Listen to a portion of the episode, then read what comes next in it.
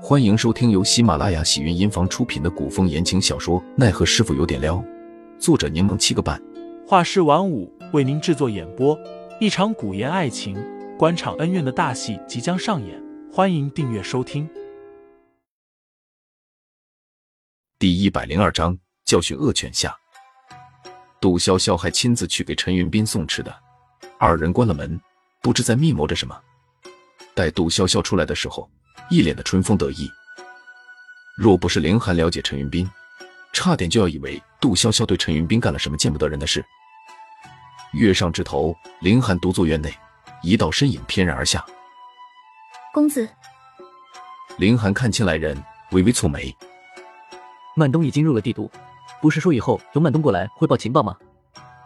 曼东不熟悉桃花斋，戴秋担心他不小心被小姐发现，所以戴秋才会前来。那女子名为戴秋，身着黑红相间的交领长裙，脸上蒙着黑色面纱，一身利落的装扮。她和曼东均是凌风门下的弟子，便是一直给凌寒传递消息的人。因为上次差点被杜潇潇发现，于是凌寒便不再让戴秋他们进屋传递消息，而是选在了院内。凌寒也没多说什么，而是问道：“今日帝都都发生了什么事？”戴秋将今日打听到的各类消息一一汇报与林寒听。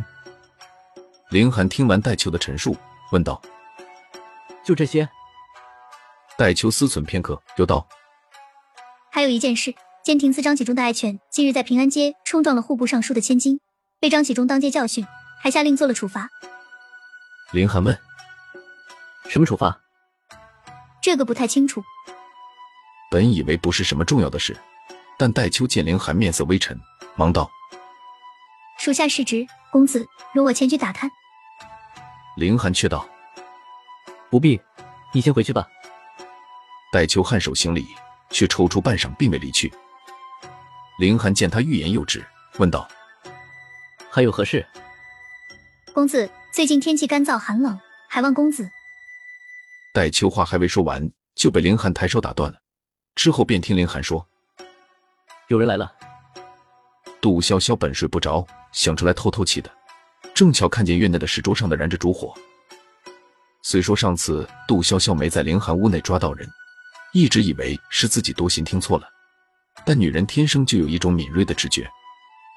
杜潇潇总感觉凌寒那天见过谁，只是自己闯进来的时候，那人察觉便躲起来或者离开了，而凌寒要不就是不知道有人前来。要不就是瞒着自己和谁偷偷会面。第一种不太可能，因为林寒耳力过人，甚至优于修炼多年的前辈们。可是第二种情况就太奇怪了。凌寒为什么要偷偷摸摸的见人，还是在深夜，还要瞒着自己？杜潇潇轻手轻脚的往院内石桌方向走去，一路上都避免踩到树枝发出声响。无奈视力没有凌寒好，半路不小心踢到一块小石头。好在声响不大，可当他躲在花草后往那边看的时候，却只见凌寒一人独坐在院内。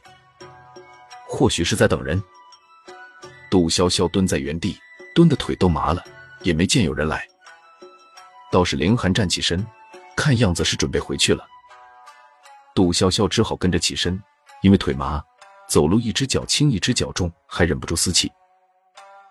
杜潇潇站定，清了清嗓子，挺直脊背。问林寒，你大半夜的不睡，在院子里干什么呢？林寒促狭的看着杜潇潇，问：“那你又在做什么？”是我在问你问题，你先回答我。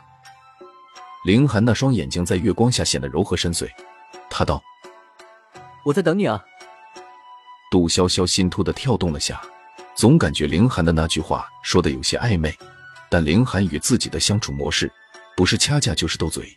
毫无顾忌，杜潇潇也没多想。你少糊弄我，你该不会……杜潇潇走近凌寒，因为脚麻，又忍不住哎呦一声。凌寒伸手扶住杜潇潇的胳膊，口气戏谑：“这是躲在哪个犄角旮旯做贼了？躲的脚都麻了。”杜潇潇知道凌寒精明，既然被对方知道，也不瞒着了，直接说道：“我是在守株待兔，结果兔子没看到，只看到一只老狐狸。”被骂老狐狸的凌寒笑了笑：“你不是总说我长得好看吗？就不怕我真的是狐狸变的，就待时机成熟，一口吃了你？杜潇潇甩了甩脚，不以为意的说道：“我的肉又不是唐僧肉，有什么好吃的？”唐僧又是你从哪个画本上看到的人物？听众老爷们，本集已播讲完毕，欢迎订阅专辑，投喂月票支持我，我们下集再见。